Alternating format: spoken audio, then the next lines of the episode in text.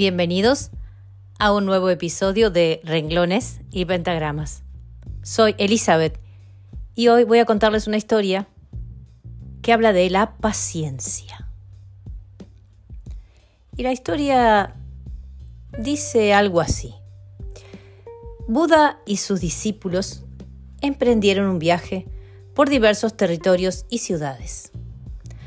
Un día en que el sol brillaba con todo su esplendor, vieron a lo lejos un lago y se detuvieron asediados por la sed. Al llegar, Buda se dirigió a su discípulo más joven e impaciente y le dijo, Tengo sed, ¿puedes traerme un poco de agua de ese lado?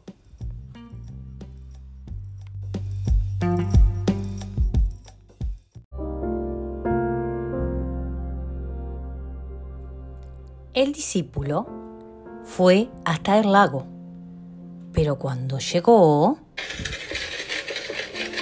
un carro de bueyes comenzaba a atravesarlo y el agua poco a poco se volvía turbia. Ante eso, el discípulo pensó, no puedo darle al maestro esta agua fangosa para beber, por lo que regresó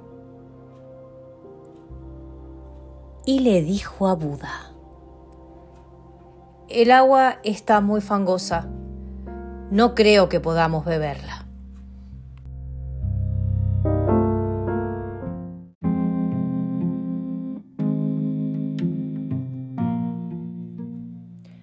Pasado un tiempo, Buda volvió a pedir al discípulo que fuera hasta el lago y le trajera un poco de agua para beber. El discípulo así lo hizo. Sin embargo, el lago todavía estaba revuelto y el agua perturbada. Regresó y con un tono concluyente le dijo a Buda, el agua de ese lago no se puede beber. Será mejor que caminemos hasta el pueblo para que sus habitantes nos den de beber.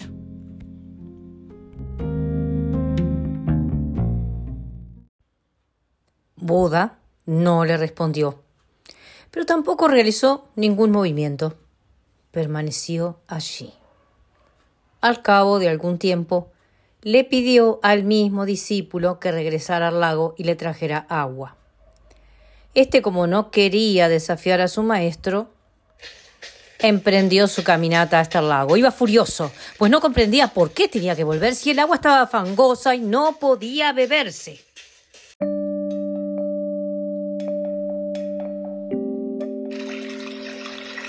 Al llegar, observó que el agua había cambiado su apariencia. Tenía buen aspecto, lucía cristalina. Entonces recogió un poco de agua